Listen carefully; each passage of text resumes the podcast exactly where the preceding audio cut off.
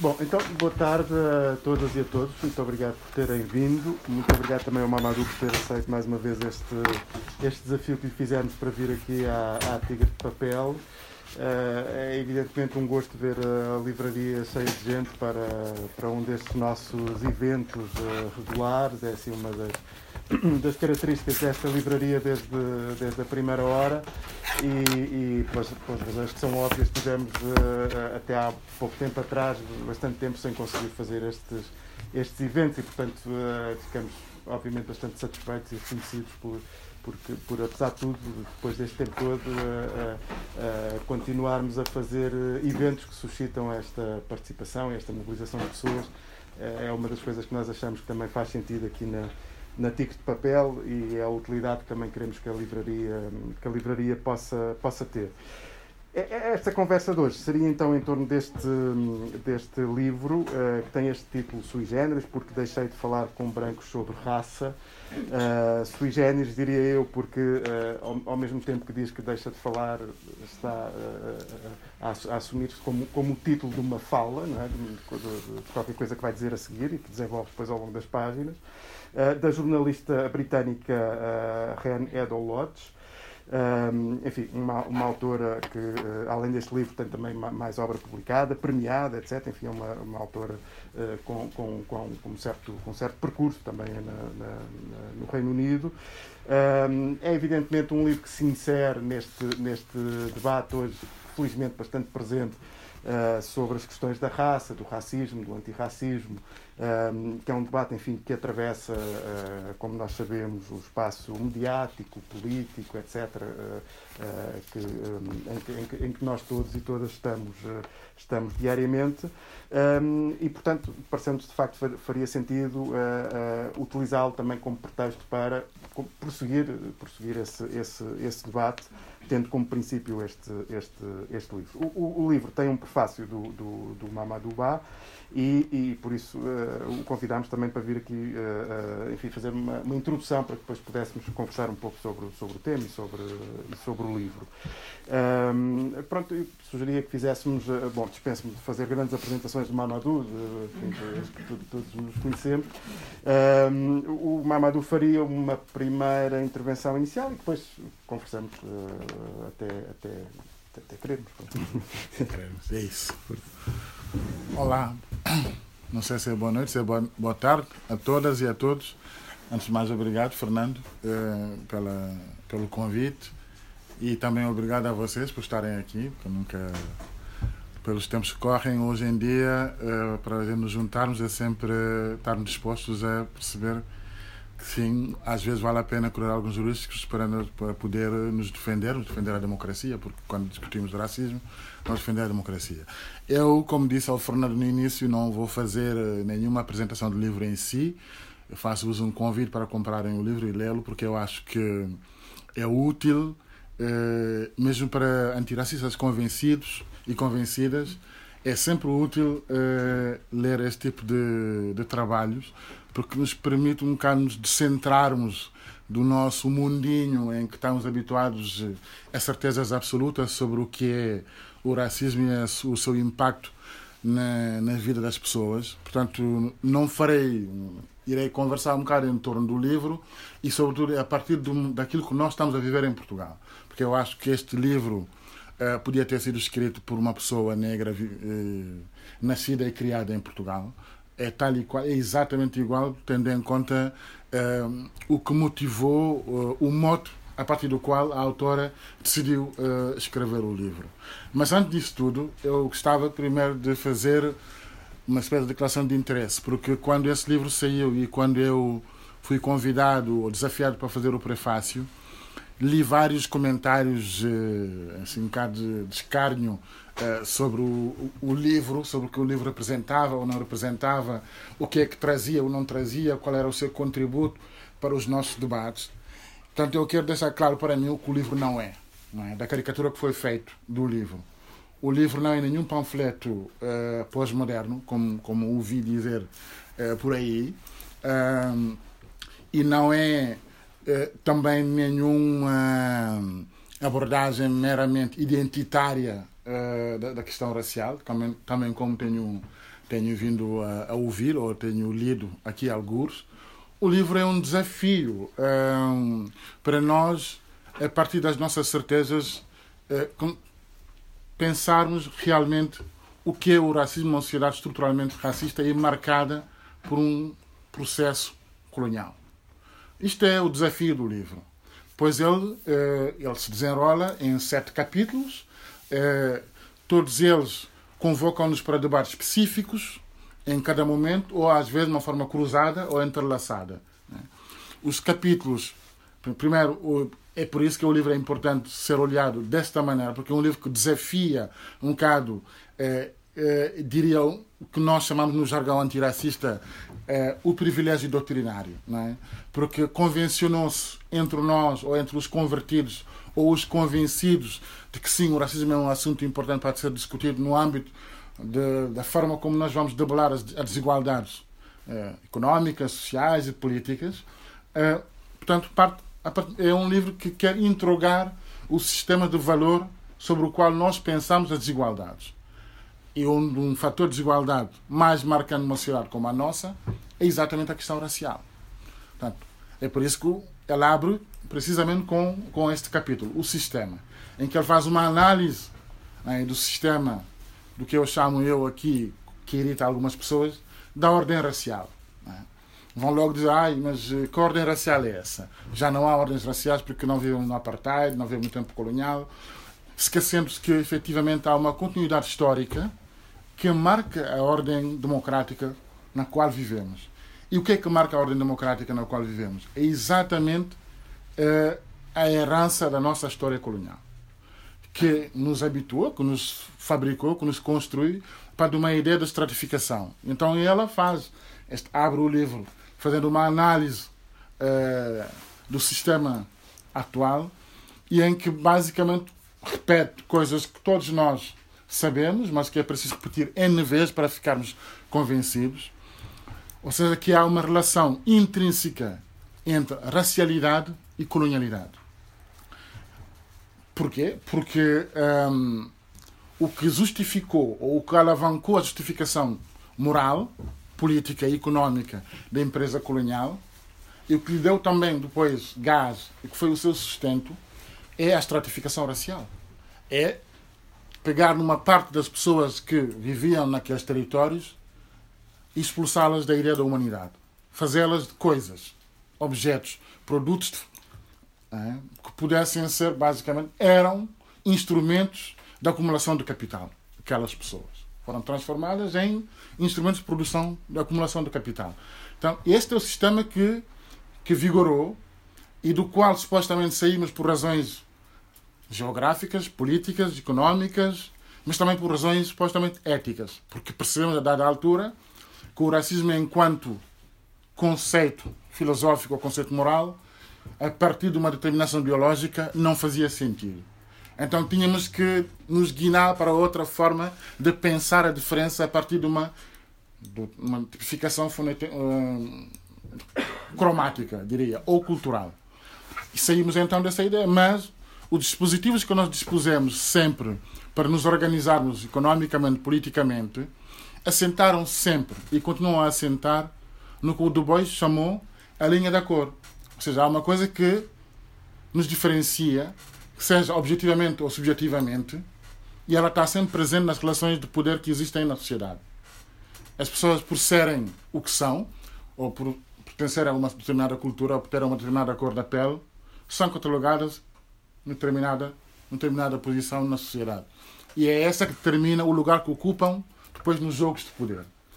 Portanto, ele abre, abre o livro com isso. Depois segue com um debate que irrita hoje muito. Em Portugal, nós ainda anteontem, ou, ou antes de anteontem, vimos um diretor de um jornal bem conceitual da nossa praça, uh, muito irritado com um artigo que eu escrevi com a Ana Teixeira Pinto, uma crítica de arte, sobre a polêmica em torno do afastamento da Grada Quilomba da, da Bienal de Veneza, em que o, esse editor, este editorialista, uh, titula a sua crónica, a sua resposta uh, com o pecado do comentariado branco, comentariado branco entre, entre aspas. Um, e, e percebeu-se que ele sentiu-se ofendido pelo uso do comentariado branco, a ideia do branco. E o que é que faz com que uma pessoa que sempre se colocou numa posição de anti-antiracismo, né, de repente, o fato de nós termos nomeado o comentariado branco, se sentiu atacado, ofendido, magoado por essa tirada, é o privilégio branco. E o que é que é o privilégio branco? O privilégio branco não é uma etnicidade, não é uma identidade em si biológica. É um processo construído ao longo da história, acumulado ao longo da história. Por quê? Porque a ideia do branco como referência universal das tonalidades da humanidade prevaleceu sempre. E as pessoas, a partir desta, desta ideia quimérica, é? acham que sim, pronto, eh, nunca foram racializadas, nunca sofreram o processo de racialização como outras, outras partes da humanidade, sejam elas negras eh, ou indígenas ou de outras, eh, de outras paragens do mundo, nunca foram submetidas essas pessoas a nenhum processo de racialização. E quando um branco é apontado como branco, ele vê isso como uma ofensa. Porque ele nunca viveu as consequências de um processo de racialização que o impedisse de entrar no, né, no bolo da humanidade. Né? E então ela eh, escrutina bastante esse conceito de privilégio branco e mostra como ele opera mesmo nos sítios menos prováveis, né? mesmo no espaço menos prováveis. Nomeadamente, por exemplo, nos, nos espaços ditos antiracistas, o antiracismo mais, que eu chamaria o antiracismo moral, eh, que é mais conhecido a partir da, da experiência francófona, da, do SOS Racismo francês, Touche pas mon pote, como se, uh, que era o slogan do não toca no meu amigo, no meu camba, no meu... Né? Como se o racismo se limitasse apenas a uma questão de interação pessoal, não se baseasse em relações estruturantes das relações de poder, né? que definem quem é quem, quem ocupa que lugar, a partir, de que, a partir de que momento, que tipo de poder é que tem e como é que é vista e como é que poder é que tem também para influenciar ou não influenciar as relações na, de poder na sociedade. Então, isto é o segundo capítulo. Basicamente, a doutrina do privilégio branco que ajuda a que setores que supostamente estão comprometidos com a defesa da democracia, dos valores da democracia, estão sempre a sentir-se ofendidas, ofendidos, agredidos ou desafiados pelo antiracismo em si. E vem o antiracismo como uma espécie de ameaça à paz coletiva, à paz social, à ordem social. Porque, evidentemente, que no dia em que esta ordem social, como ela está, a desaparecer, desaparecerão também esses privilégios sobre os quais assenta é, a linha da cor e a estratificação social. Então, este é o segundo capítulo. O terceiro capítulo, que é uma espécie de butade, vamos assim, que ela fala do, do, do medo do mundo negro. Nesse capítulo, ela entrevista basicamente é de uma coragem enorme, porque eu não seria capaz de fazer, por exemplo, nunca, nunca vou ter nenhuma interlocução com André Ventura. Jamais. Mas ele, ela vai entrevistar o líder do British National Party, que é o líder da extrema-direita uh, britânica. E basicamente dessa entrevista o que é que ressalta? É? é? o medo do desaparecimento do mundo, do mundo como sempre o sonhamos. Nós, quando digo nós, nós brancos. É? Que há aí uma espécie de revanche histórica em curso, porque isto é um efeito espelho. É? Eu fiz mal. Será que essas pessoas, um dia, quando tiverem essa possibilidade, não me vão submeter ao mesmo destino, à mesma sorte, que outrora foram submetidos. E então há o medo do, do mundo negro e toda a extrema-direita hoje em dia, que acusa a maior parte do movimento antirracista, ou do antiracismo em geral, de identitarismo, eh, mas rapidamente convoca a sua própria identidade para se defender da invasão do identitarismo. Dizem que, por exemplo, uh, demasiados muçulmanos é uma ameaça à identidade cultural europeia. Uh, ou que os jovens negros, nós até vemos isso muitas vezes em, em acórdãos de, de, de, de tribunais do nosso país, em que jovens negros são catalogados como sendo pouco propícios a uma convivência sã em sociedade. Né? Portanto, seria uma ameaça à ordem existente. E todo este, todo este medo está mobilizado pela extrema-direita identitária, que está também entre nós em Portugal. Uma maneira, em, diríamos, em, em intensidades distintas, com, conforme o background que trazem. O CDS não deixa de ser identitário, mas é um identitarismo mais colocado uh, ao serviço de uma ideia ecuménica de, de que é ser português, é? portanto, a partir do trajeto colonial, mas também como tem a doutrina da Igreja, somos todos irmãos, mas desde que cada um fique no seu cantinho.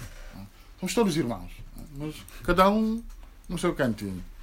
E este medo ele é mobilizado. Hoje há uma tese que circula muito, e ela está muito presente nesta entrevista que ela, que ela faz ao líder da extrema-direita francesa, que é um conceito que foi cunhado em França, chama Le Grand Remplacement a grande substituição. Ou seja, está em curso uma invasão uh, do Ocidente para substituir.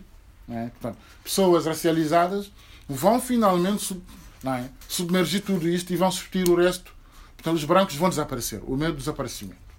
Portanto, há este fantasma.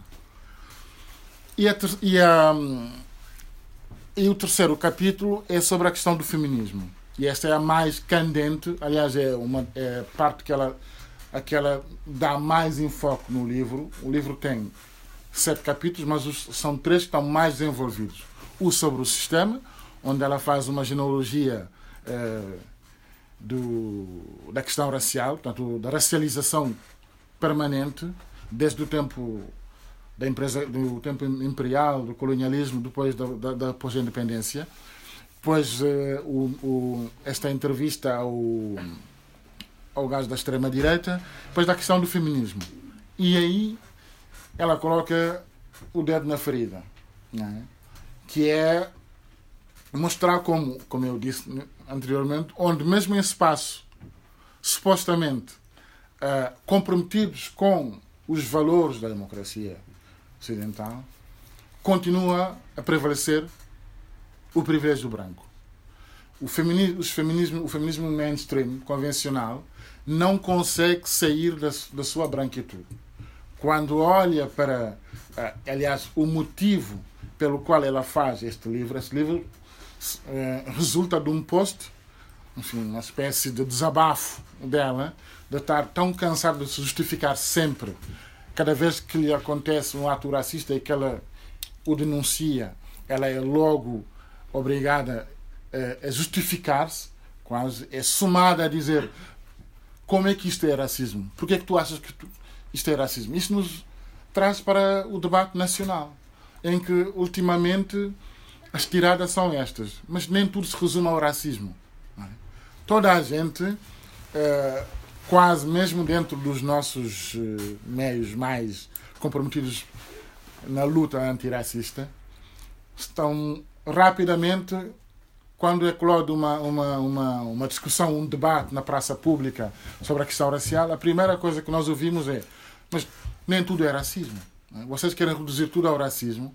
E assim, qualquer dia o, racismo deixa de ter valor, porque é essa é a tal fábula né, do Pedro e do Lobo. Portanto, fala-se fala muito, depois quando aparece o lobo já não está ninguém para nos acudir, porque fala, chamamos tanto o lobo que não apareceu e quando aparece não está ninguém para acudir. Então, esta estratégia narrativa ela está presente também no, no, no, e ela analisa bastante bem isso no capítulo que ela, ela dedica à, à questão do feminismo, em que ela mostra claramente que o feminismo mainstream está banhado de branquitude e está, e está incapaz de sair desta, deste seu mundo. E o quarto, o quinto, aliás, é o mais polêmico. O mais polêmico é em todo lado, é mais polêmico aqui entre nós, que é sobre a raça e a classe. Uh, em que nós sabemos que o debate tradicional, é um debate muito antigo, continua a marcar ainda hoje, eh, dentro dos, dos espaços da, da, esquerda, mas também da social-democracia, a ideia de que o que determina as lutas pela, pela igualdade ou contra as desigualdades é a classe. Qualquer outra categoria política que não seja a classe não seria tão determinante para nós debelarmos é, os conflitos uh, resultantes das desigualdades sociais. E ela, basicamente, o que diz é que não é possível nós distinguirmos racialidade e colonialidade. E sendo impossível distinguirmos de uma forma estrutural racialidade e colonialidade, portanto, é impossível também distinguirmos, eh, expurgarmos ou afastarmos a raça enquanto categoria política, da qual nós podemos usar como, como dispositivo de luta contra as desigualdades. E com qualquer tentativa de fazer essa separação uh, assim só ou afastar a raça por completo, resulta apenas do que nós chamamos, no jargão antirracista, de privilégio doutrinário, como o podemos chamar, no jargão acadêmico, o privilégio epistêmico. Há coisas que podem ser estudadas, há outras que não podem ser estudadas. Há coisas que têm um determinado valor, há outras que não têm. Há coisas que podem, ter, podem servir como dispositivo para o combate político, há outras que nem tanto. Depois ela acaba com uma nota de esperança, e é, isso, é por isso que o livro dela ao contrário do que se diz, eh, não é um panfleto pós-moderno, não é uma liturgia uh, identitária, tudo menos isso. Porque, ehm, no, ao fim e ao cabo, o que ela diz é que eu tenho a liberdade e coloco-me no lugar de recusar, e eu acho que isto é uma recusa ética, uh, de andar a justificar-me sempre, porque esta maneira de estar sempre a me justificar é uma espécie de beco sem saída. E quando a luta se transforma num beco, ela deixa de ter capacidade de proposta. E quando ela não tem capacidade de proposta, ela não pode alterar as relações de força presente que existem.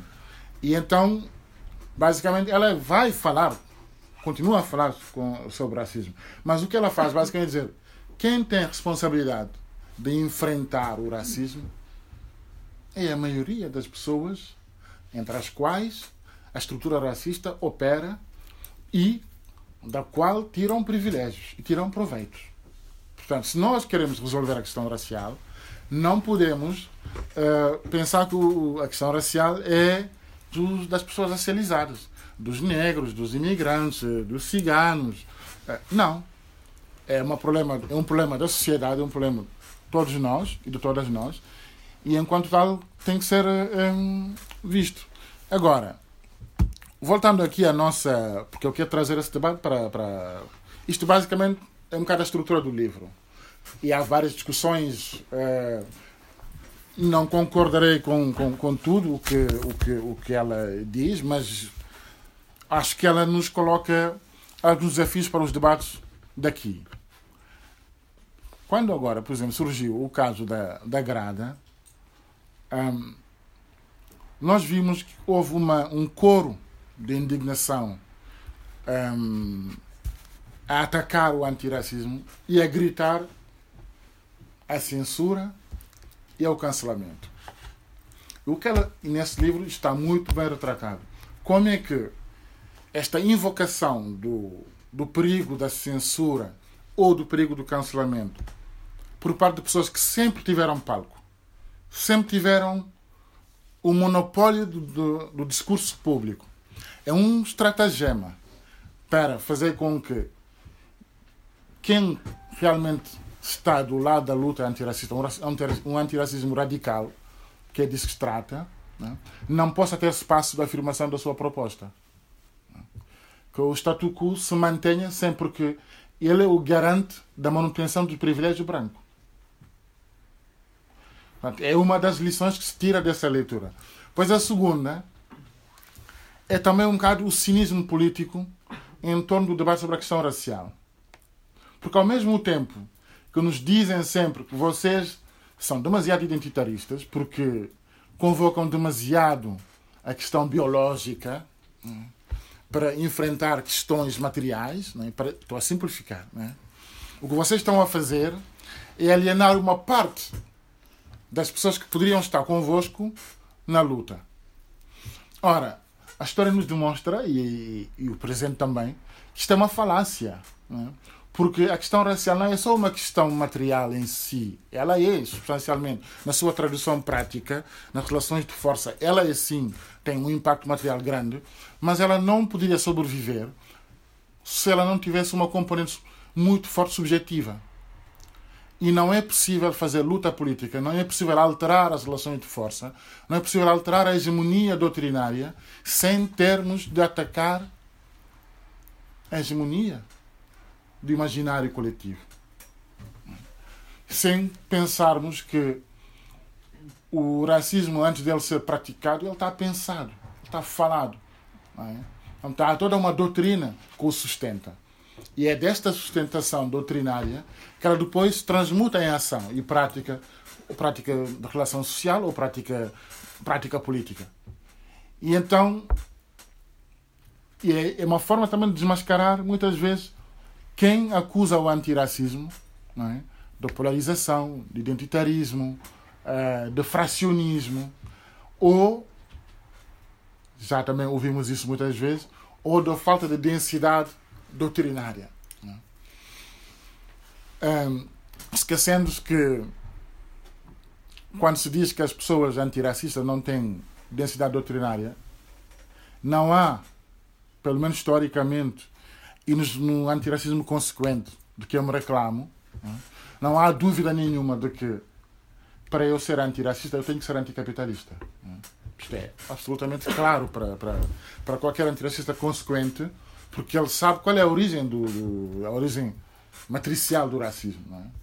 É? Ela nasce do processo colonial e o processo colonial é o bojo é? É, da expansão capitalista. Portanto, para haver consciência antirracista, é preciso também ter consciência anticapitalista. Portanto, é uma falácia esta, esta dicotomia que se quer eh, instalar no debate sobre a questão racial, dizendo que o antirracismo é identitário. E depois a questão do identitarismo é, uma, é também uma falácia, não é? Porque eu não vejo ninguém, uh, por exemplo, fazer esse debate em torno da classe. O que é que identifica as pessoas que estão no mesmo estrato social? Quando Du Bois falava no início do século XX da linha da cor, quando ele perguntava o que é que leva um operário ou uma operária negra, um negro, da indústria automóvel do norte dos Estados Unidos, branca, a sentir a sentir superior a, uma, a um operário ou uma operária negra naquela época. Mesmo estando submetido às mesmas regras do capitalismo, mesma exploração, porque no seu imaginário construísse uma ideia de que, uh, por mais baixo que ele esteja na pirâmide social, ele está acima de alguém, a partir da sua dimensão cromática, né? ou da sua pertença a determinado, a determinado grupo. Portanto, isto ainda hoje existe. Né? Portanto, quem quiser evacuar esta dimensão no debate político não está disposto a combater o racismo. Porque o que faz é acrescentar força à extrema-direita. Porque a extrema-direita mobiliza a identidade para subtrair, quando a esquerda podia mobilizá-la para somar. E não o faz. E este é um dos desafios também que esse livro coloca. Como é que nós podemos perceber que quando pessoas estão numa situação de opressão que resulta de uma estratificação social têm a legitimidade e devem fazê-lo convocar a sua condição real, material, para se afirmar como sujeito político. Isto é absolutamente crucial. Em todos os momentos em que houve transformação das relações de poder, seja nas questões de orientação sexual, seja nas questões de, de, discriminação do género, foi preciso que esta condição primária fosse assumida e fosse integrada pelas outras partes que estão na luta contra o sistema, contra a ordem vigente. E por que isso não é possível na questão racial? Porque ela remete para, e com isso acabo, ela remete para uma questão, para mim, que eu chamo que, que é esse síndrome do espelho. É? Uh, há o síndrome do espelho né, que, que, que, paira na sociedade portuguesa e na sociedade uh, pós-coloniais ou coloniais, ou com, ou com colonialidade permanente nas relações sociais. É que o positivismo da doutrina antirracista fofa, uh, quando não quer se ver como monstro. Porque eles percebem entre a, entre a proclamação e a ação vai o mundo. E depois há um problema real. É que isto é polémico, mas creio que nós todos fomos educadas e educados a acreditar um bocado numa quimera, que é este, este universalismo beato, não é? de que o centro do mundo é? começa e acaba a partir de uma ideia de universalidade criada a partir de um, de um processo da modernidade ocidental, que ela sim foi não, que está, está na origem de, de, do racismo hoje, não é? porque é, foi a partir dela que se legitimou a empresa colonial. Foi a partir dela que se legitimou, inclusive, o racismo científico. Foi a partir dela também que, por uma questão de sobrevivência do, da própria ordem ocidental, se reformulou a forma como o Ocidente tem que se relacionar com o resto do mundo, mantendo sempre a sua hegemonia. Portanto, enquanto não houver a possibilidade de dinamitar esta ideia uh, monolítica do universalismo beato, em que todos e todas nós é, bebemos da mesma fonte e é ela que legitima o lugar que vamos ocupar hoje na nossa sociedade, estamos a viver no passado e estamos a alimentar o monstro que nós criamos no passado. Então é preciso romper com essa ideia de que hum, a modernidade ocidental, uh, que plasmou o universalismo como meta final, mas a partir da, da linha da cor, é o que vai definir a forma como nós nos relacionamos enquanto sociedade. Não vamos. Não vamos. Ou, ou rompemos com ela, ou então continuaremos sempre eh, a ter pronto, os abusos que nós agora estão a parar aqui no processo eleitoral. Hein?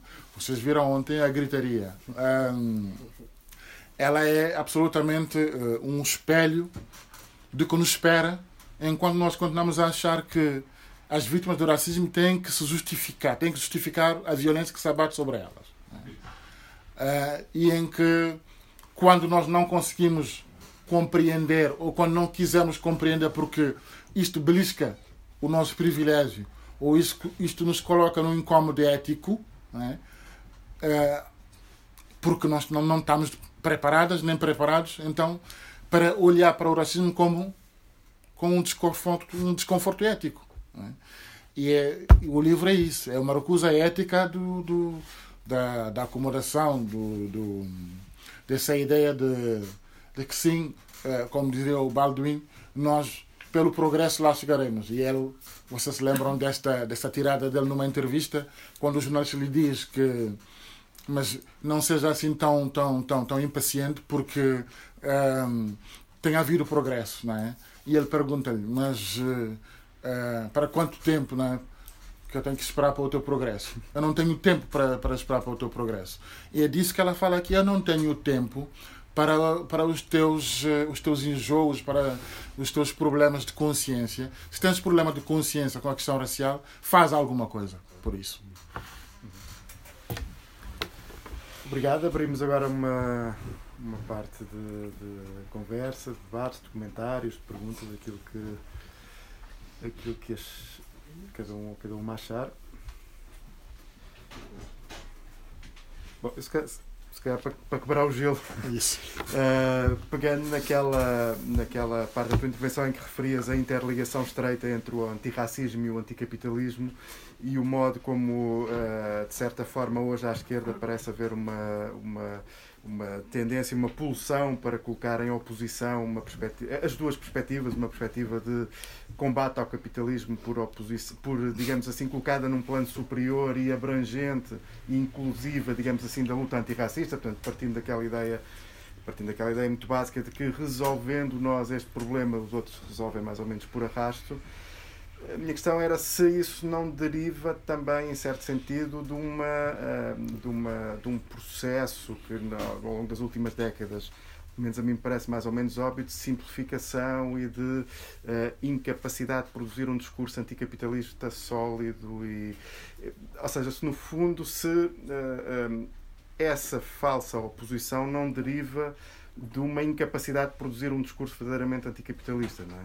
Ou seja, se, por exemplo, quando se diz, quando se, se coloca sequer em oposição a questão devemos ser antirracistas, devemos colocar a questão da classe ou a questão da raça em, em primeiro ou em segundo ou atrás ou à frente, se, se isso não resulta também de uma, de uma espécie de simplificação sociológica da própria ideia de classe, não é? A ideia de que a, a classe social é uma espécie que digamos assim, a, classe social é uma espécie de, de, fronteira que separa, por exemplo, os mais ricos dos mais pobres, e portanto aquilo que se trataria era sobretudo de uh, empreender uma espécie de, de, uma espécie de protesto moral contra a desigualdade na distribuição da riqueza, quando eh, quer dizer, historicamente a questão da classe social se impõe sobretudo no plano do modo de produzir riqueza e não do modo de distribuir riqueza. E se nos colocarmos aí, facilmente entendemos que até se quisermos separar as duas coisas, podemos dizer até que a questão da, da digamos assim, da separação racial eh, precede a própria separação de classe, porque justamente, como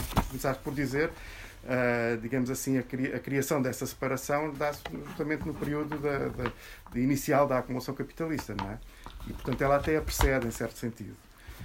Uh, eu acho... No fundo, quer dizer, é isto. Ou seja, a minha pergunta, simplificando, é se isso não resulta também de uma incapacidade de produzir hoje em dia um discurso anticapitalista que seja sólido. E que... Eu acho que não há dúvidas, eh, enfim, pronto, não quer ser pretencioso, mas não há dúvida que há um impasse estratégico à esquerda sobre o que é. Mas há, há várias, várias fatores que explicam isso. Não é? O mundo mudou. Não é? Nós, eh, a estrutura da classe operária, tal, tal como a conhecemos, tradicionalmente com a qual, como dispositivo, trabalhamos para mudar as relações de forças, também mudou. Não é? Eu acho que nós perdemos um bocado o comboio desse ponto de vista. Não perceber as mudanças estruturantes que aconteceram na própria configuração da classe, é? como dispositivo de luta pela transformação social. Depois, para além disso, há evidentemente, e este impasse é mais anterior, na minha opinião, há efetivamente, e este impasse está muito mais consolidado, há um impasse também estratégico sobre o que significa identidade dentro da própria esquerda. É? O conceito de identidade, é? o conceito de, de, conceito de raça. E isto, conjugado, eh, resulta numa simplificação sempre eh, dos dispositivos que nós temos que mobilizar para combater a ordem capitalista. E então resulta ou numa espécie de um, alinhamento das dinâmicas uh, da composição de classe real no mundo atual, ou por incapacidade ou por incompetência um, de uma fuga para a frente, uma espécie de uma saudade de uma coisa que já não existe, não é? Que é a classe prática tal e qual como nós a conhecemos há 60, 80, 100 anos atrás. Acho que há essas duas coisas que se conjugam aqui. E isto uh, falta um bocado de arrojo, falta alguma, uh, alguma coragem não é? para perceber que, sim, algumas nós precisaremos não de renegar absolutamente nada da, da doutrina em si, ou seja, do programa, mas teremos que adaptar. Eu costumo dizer, eh, uma das, na questão racial, falta uh, elasticidade tática à esquerda, para perceber em cada momento como é que ela tem que se posicionar, para perceber que, sim, nós podemos convocar categorias como o género, a orientação sexual ou a, ou, ou, ou a raça, mobilizando-a é, para a luta contra o capitalismo. Mas isso é preciso alguma alguma inteligência tática, mas também eh, alguma substância programática que falta, não é? Porque não basta uh, andar a escrever que nós queremos, uh, nós somos antiracistas, não é? É preciso que na disputa contra a hegemónica, que as propostas políticas programáticas também tenham algum impacto concreto quando traduzido por, na, nas políticas públicas. Uma vez que ainda não estamos hum, num horizonte próximo de tomar uh, o poder, uh, é? acho que seria também, do ponto de vista inteligente, do ponto de vista tático, uma coisa que a esquerda uh, podia fazer e devia fazer.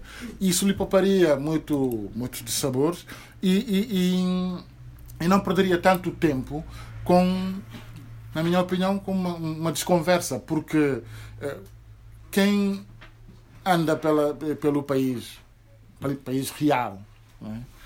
se nós apanharmos um transporte qualquer público às 5 da manhã, às 6 da manhã, às 7 da manhã, nos nossos centros urbanos, percebemos onde é que está a classe trabalhadora. É? Percebemos onde é que ela está.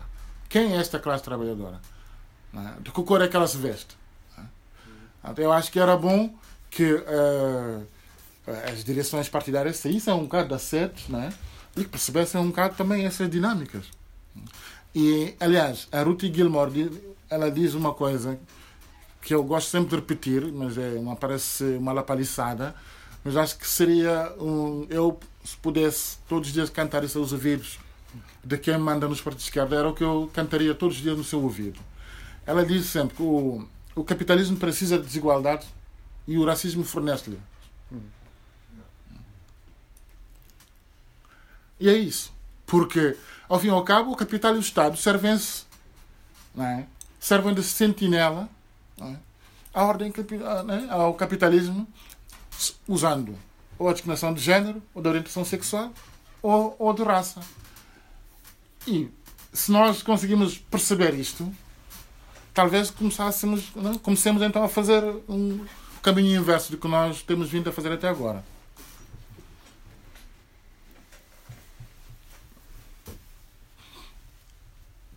Vi ninguém a inscrever-se.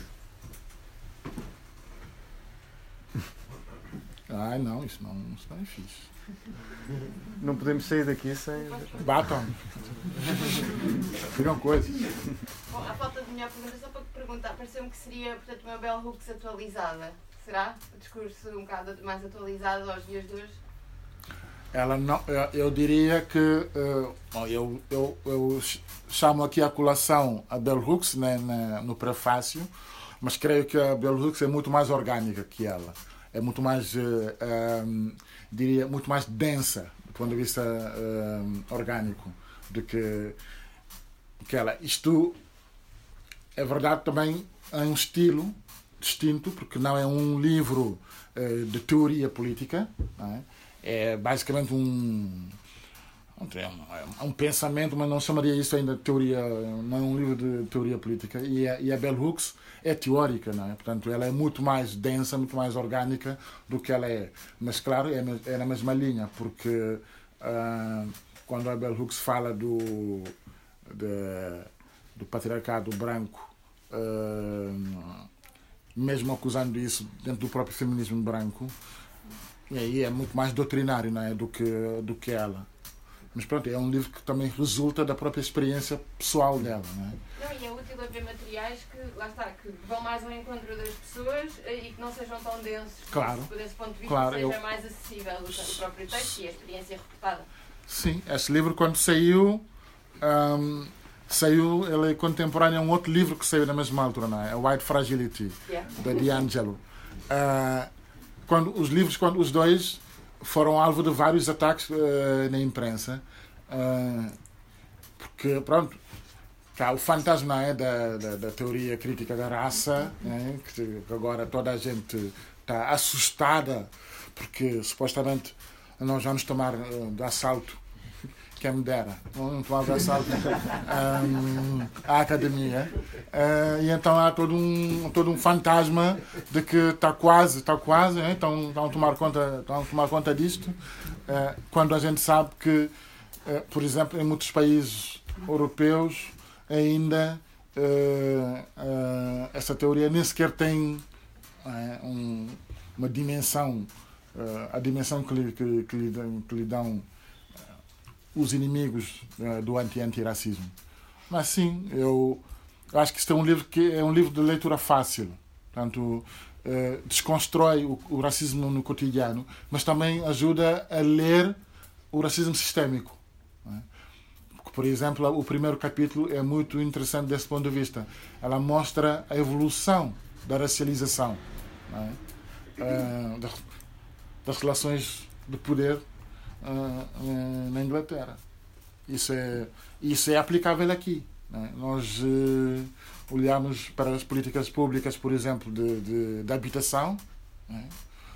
Não temos a menor, a menor, dúvida de que há um processo contínuo de racialização da própria ocupação do, do, do território. Não é?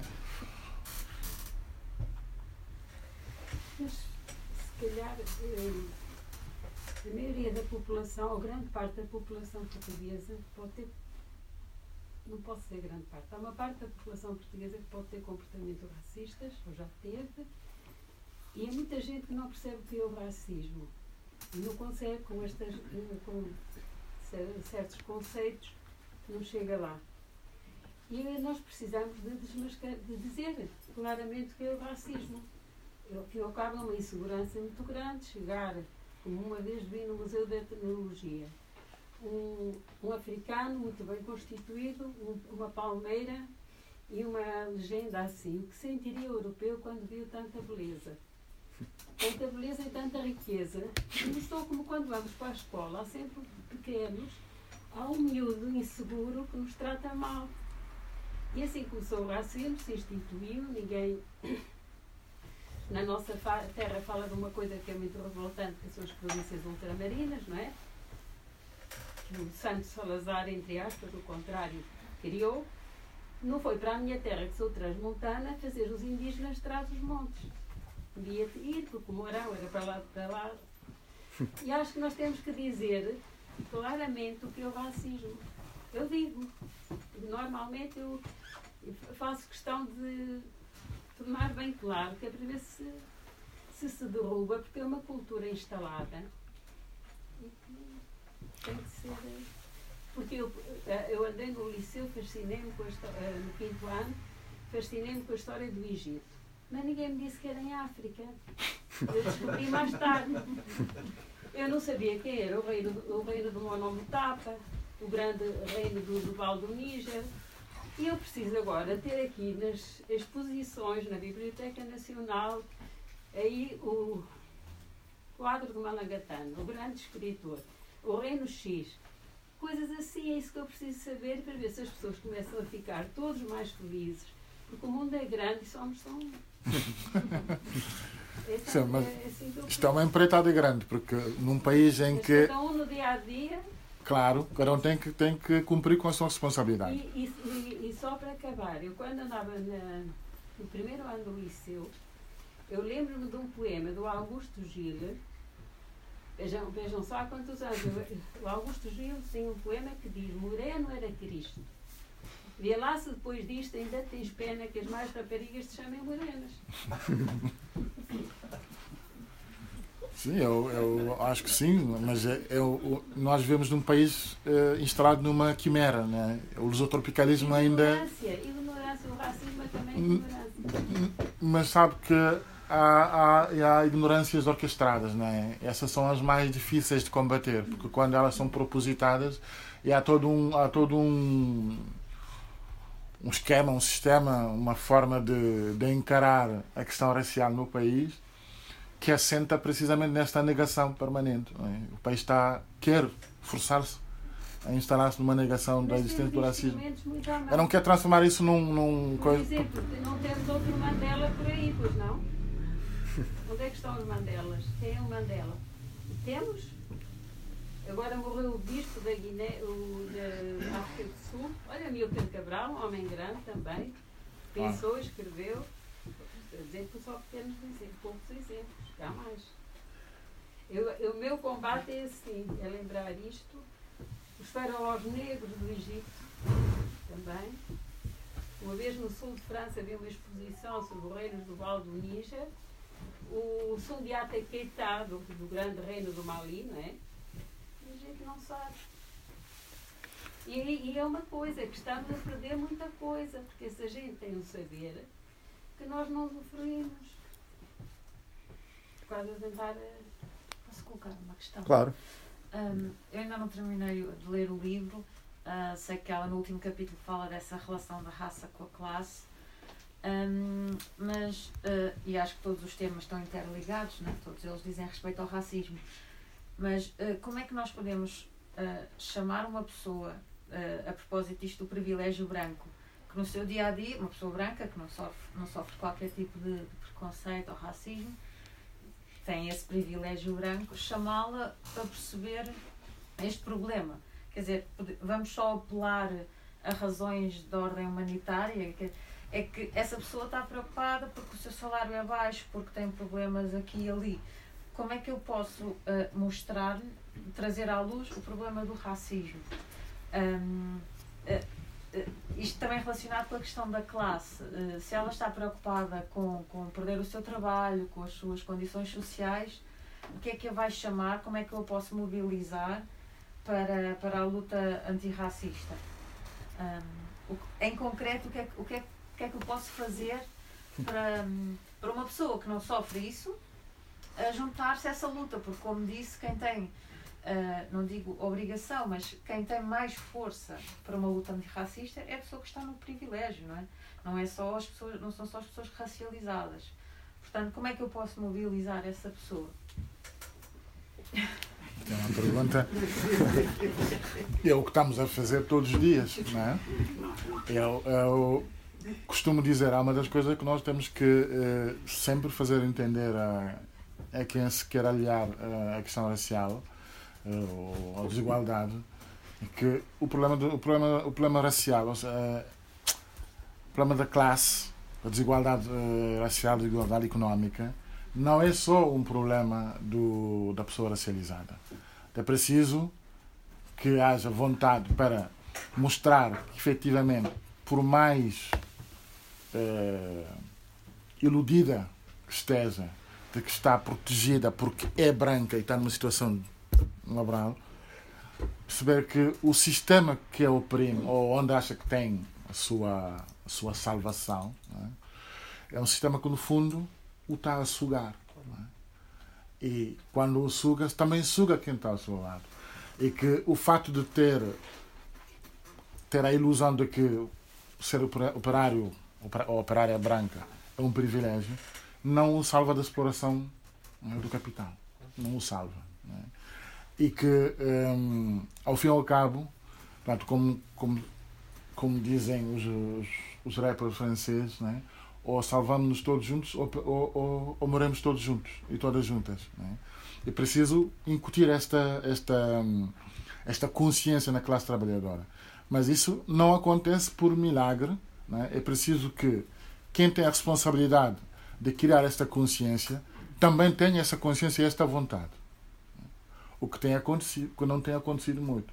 Porquê? Porque as direções partidárias têm medo de enfrentar, compreendes, é? numa disputa eleitoral, de enfrentar a hipótese de perderem votos se puserem à frente ou em cima da mesa a questão da igualdade racial. É? Porque os privilégios estão tão matizados que há pessoas que acham que o porque é, é um facto uh, essa pessoa terá de estar disposta a perder algum privilégio para que todos nós e todas nós possamos viver em igualdade, aqueles que têm mais têm que perder. É? Para os que não têm menos, possam ter um bocadinho mais. E isto é um processo, não é um decreto, não se faz. Uh, começa, por exemplo, por aquilo que a senhora estava a dizer. É? Quando nós olhamos para os conteúdos curriculares uh, do nosso sistema de ensino, percebemos que algo está profundamente mal.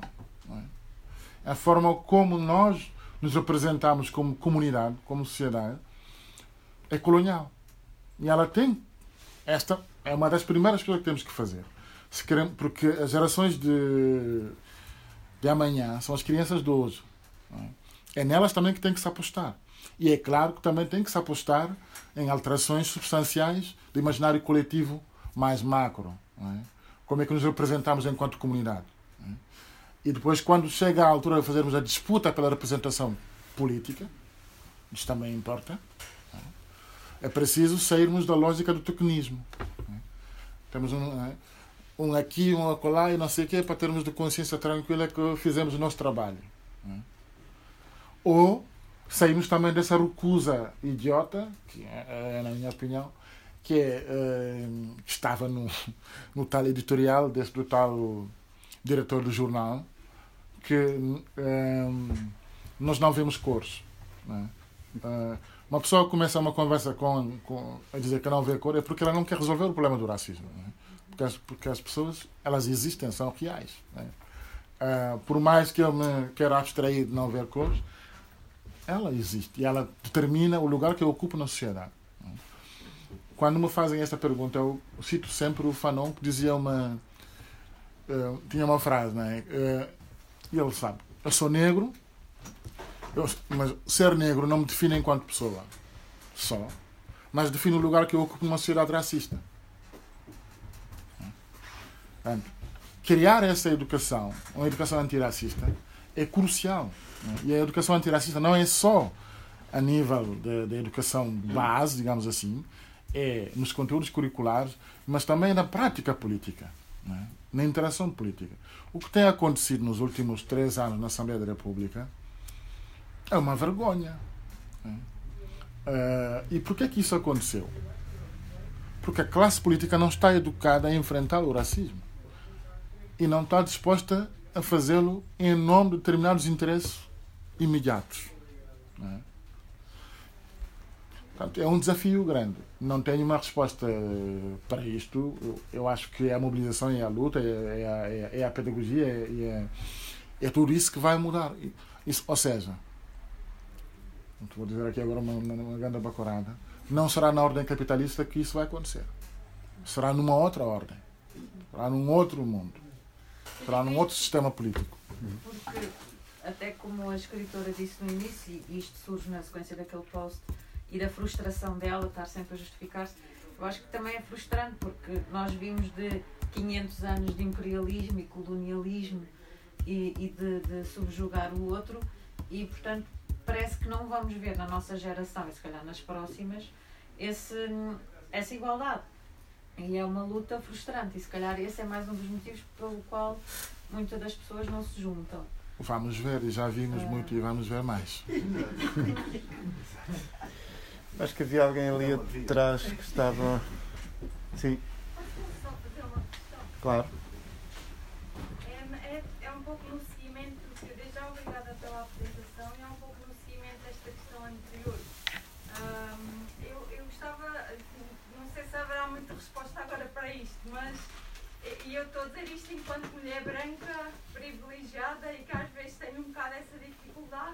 E acho que nós também devemos ser um bocado educadas, neste caso falando no feminino mulher. Uh, de que forma é que, por exemplo, uma pessoa que vai uh, aprendendo a ter consciência antirracista, porque houve muitas coisas que eu não imaginava que fosse racismo e vou aprendendo sempre, e de que forma é que uma pessoa branca, um ativista ou uma ativista branca, pode contribuir para um movimento antirracista sem, de certa, certa forma, mesmo que inconscientemente, eh, possa usar o seu privilégio branco para estar, a, não sei se me estou a fazer entender, mas para, para de certa forma, eh, em vez de contribuir para um movimento, estar de certa forma também a ter atitudes eh, meio racistas, no fundo é isso. É, e, e, de que forma, tipo, havia sempre, há uma discussão também como é que o movimento se organiza, se tem, por exemplo, nas suas reuniões, essencialmente pessoas racializadas ou não. E então eu, eu concordo muito com isso, mas é um pouco, acho que na esquerda e nos ativistas, já falando assim uma questão mais nível de, também ao encontro do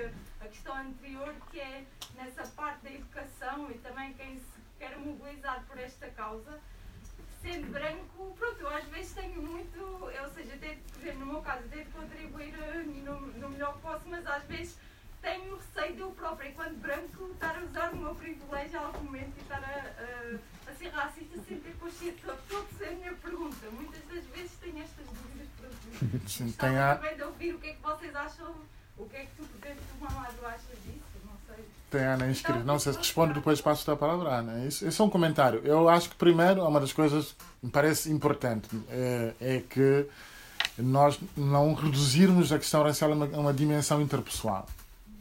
É? Isto é absolutamente importante. Porque não é o que eu, enquanto pessoa, penso ou faço apenas que determina as relações de poder que me circundam. Não é? Há toda uma estrutura à volta disso. A primeira das. A, a questão racial é uma questão estruturalmente de poder. há pessoas que podem ser racistas, há outras que não podem ser racistas. Isto é importante.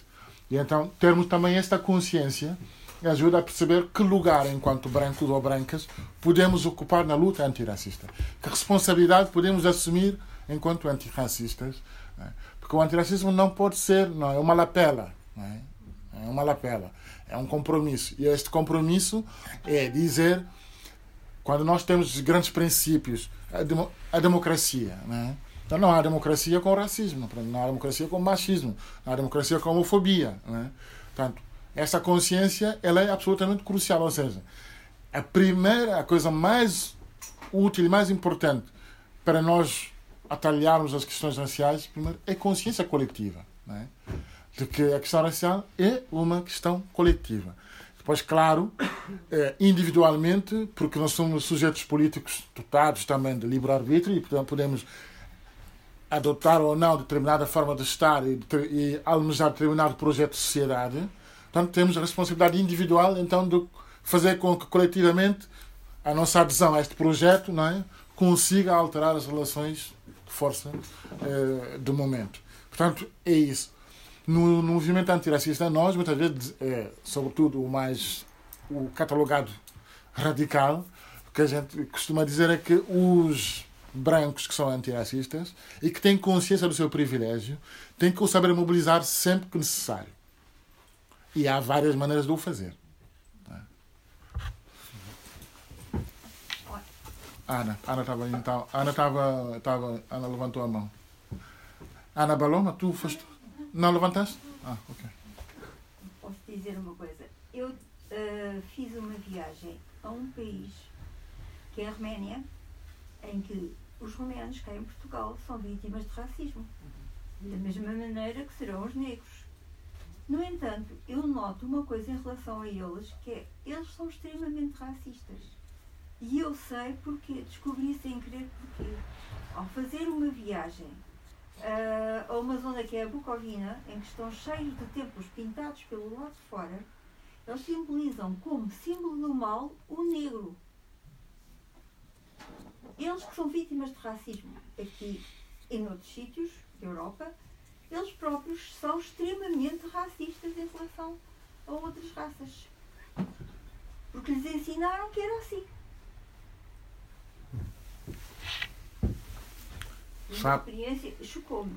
Sabe que. Uh... E já agora só para dizer, eles próprios, uh, dentro do seu próprio país, têm os saxões, que são descendentes dos saxões que ocuparam aquela território, portanto, os alemães. Têm os húngaros, têm os latinos e têm os ciganos. Eles, entre todos eles, são racistas. O mais importante de todos é o saxão.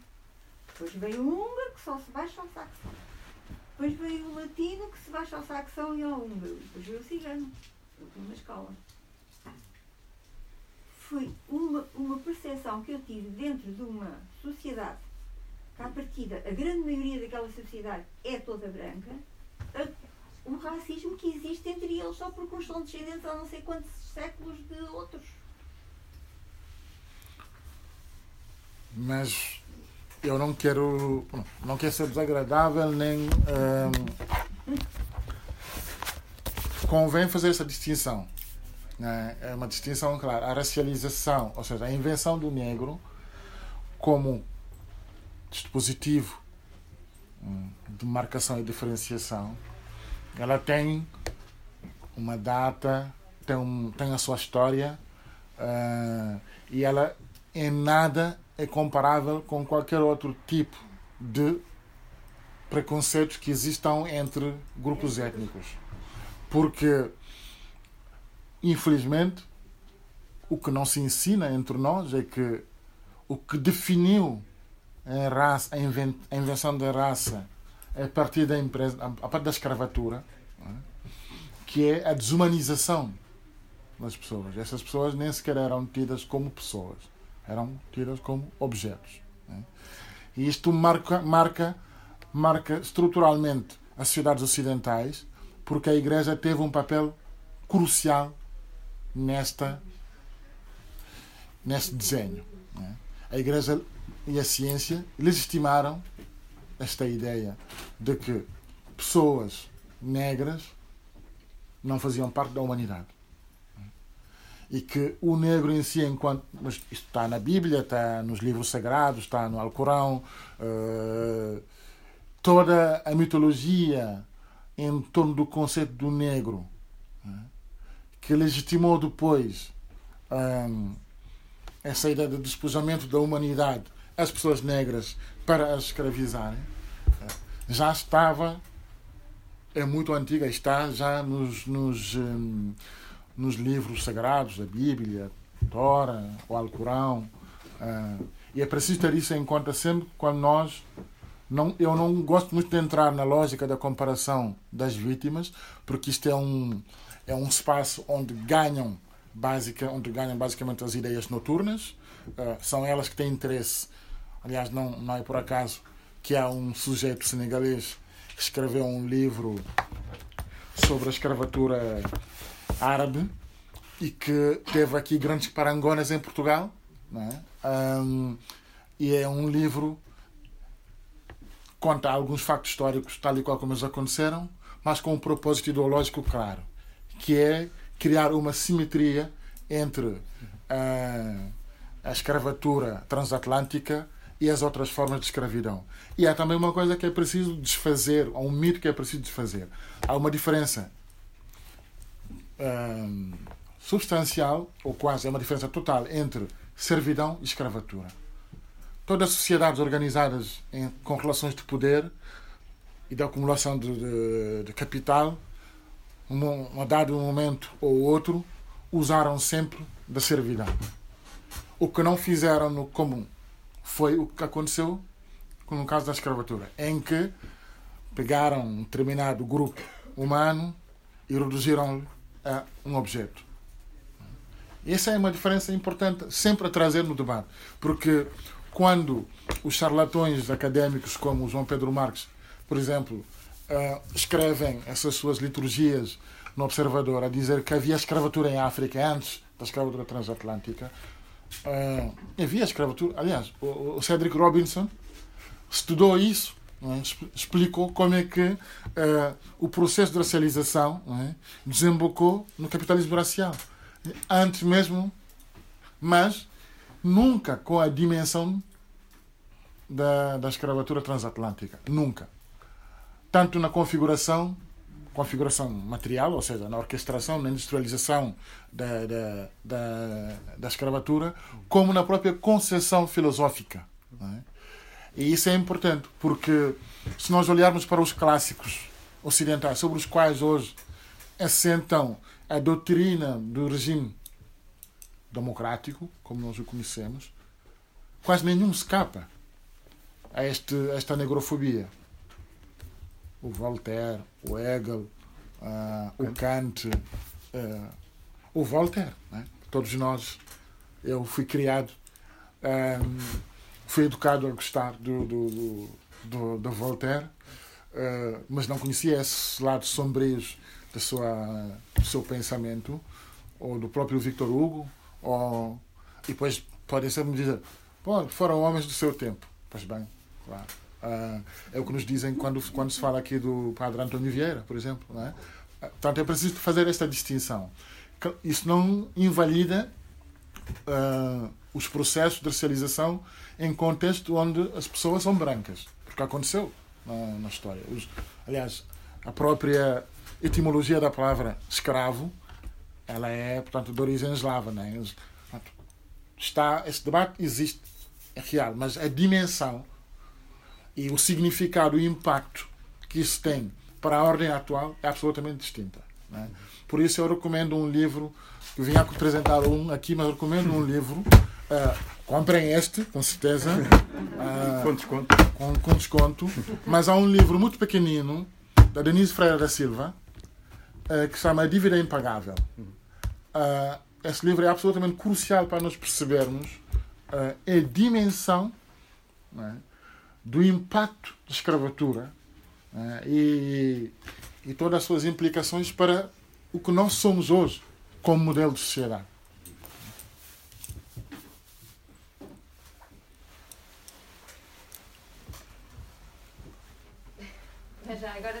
forma, isso vai ao encontro do que disse há pouco, ou mesmo este caso, de, enfim, sobre a dimensão coletiva do, do racismo, no fundo, ser também ela própria manifestação do, do, do, do sistema capitalista globalizado que implica sempre a exploração do outro e, consequentemente, a, a, o aproveitamento das hierarquizações sociais. Uhum. Ou seja, quando nós estamos, cada um, cada um de nós é posto numa, num, num patamar da escadinha, uhum. o de cima vai sempre aproveitar para, quer dizer, de certa forma, aproveitando que está acima, uh, sei lá, uh, uh, utilizar a, a, pessoa que está em baixo ou, ou em seu benefício.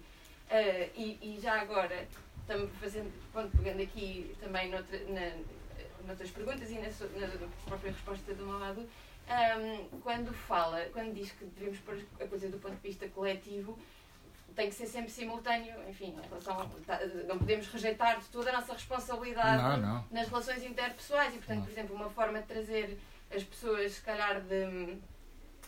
Um, enfim, que de facto estão, estão elas próprias numa situação precária, mesmo sendo brancas e, e, e, e de certa forma, portanto, nesse contexto, ainda assim mais privilegiadas em termos de posição social, eh, é, pode, pode ter, enfim, pode começar no, no lá está, em, em oferecermos, ninguém me pagou, mas oferecemos o livro e de facto ouvir o reporte, de, de ouvir as outras pessoas e, e, o reporte da sua posição, enfim, daquilo que sofrem na pele para, para nos uh, empatizarmos, não é? Sabemos que os livros têm essa capacidade de, de, de despertar empatia e percebermos a, a situação do outro um, mas ao mesmo tempo, e já agora também se calhar fazendo essa pergunta, o papel do discurso interpessoal, portanto, o, o, aquilo que parece muito básico, que é o mostrarmos respeito uns para com os outros, um, mas, mas que no fundo é a forma que todos temos no dia a dia de, de ser, quer dizer, não sermos racistas, não é? Sim, e há uma coisa que, que é também importante que aconteça, que não tem acontecido no debate sobre a questão racial. Um, as pessoas não têm preocupação. Toda a gente fala que nós temos que ter um debate urbano, temos que nos saber ouvir, eh, porque, porque pá, chega de gritarias. Eles dizem isso, mas passam o tempo todo a gritar. E não ativam nenhuma capacidade de escuta. É? Não, não ativam nenhuma capacidade de escuta. Ora, isto também resulta do seu privilégio, porque eles acham que estão no direito de sempre estar a gritar. Mas quando uma pessoa fala, o que essa pessoa diz já soa a grito que é outra, outra vez a lógica do espelho, não é? Sempre. As elites estão sempre nesta dimensão. É? Um, como nós achamos que a melhor maneira de, nos, de fazer valer a nossa, é? o nosso poder é gritando, é, não é? nos sobrepondo sempre sobre qualquer, qualquer coisa que pareça ser um exercício de poder é visto logo como uma ameaça. E então impede qualquer capacidade de ativar sequer a escuta. E nós não podemos nunca interagir com alguém se não a escutamos, porque eu costumo dizer que a questão racial em Portugal padece de uma, de uma patologia grave, que é a afasia. Né? Que é, pronto, as pessoas falam, falam, falam, falam, entra por aqui sai por aqui. Isto é afasia. Né? Podemos falar muito, as pessoas podem ouvir e não escutar.